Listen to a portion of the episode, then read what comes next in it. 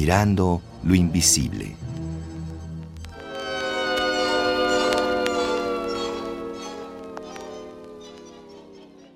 La investigación indirecta permite reconocer características de la materia que no podemos ver directamente.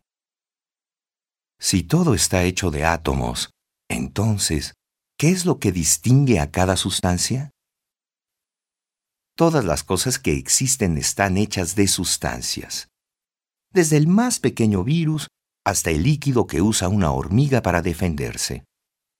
También nuestros huesos están formados por sustancias con propiedades únicas que permiten caracterizarlas y distinguirlas de las demás. Las propiedades de las sustancias dependen del tipo, la cantidad y la manera en que se acomodan los átomos que las forman.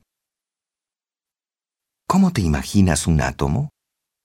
Recuerda que en la ciencia, así como en la historia y en la literatura, necesitas usar tu imaginación. Entonces, desarrollala un poco imaginando a los átomos que forman el agua.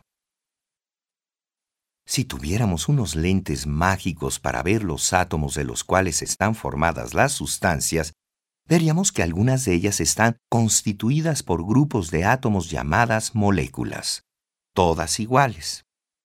El agua y el agua oxigenada, por ejemplo, tienen distintas propiedades porque la molécula del agua es distinta a la del agua oxigenada.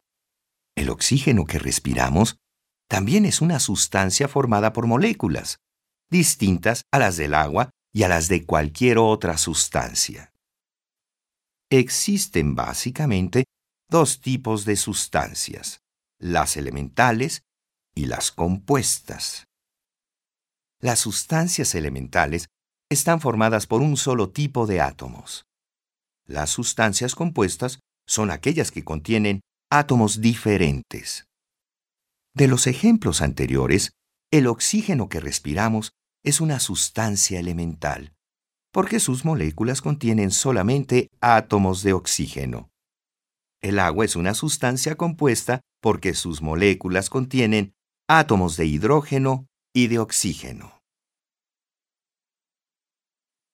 En muchas palabras, materiales, mezclas, sustancias, átomos y moléculas.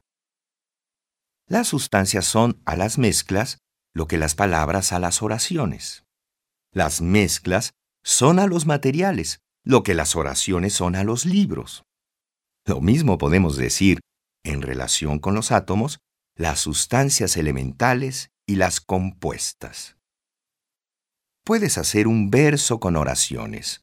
Puedes hacer oraciones con palabras y palabras con letras.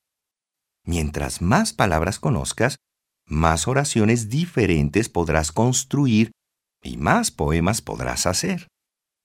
Las palabras pueden usarse aisladas, pero es difícil encontrar palabras aisladas en un libro.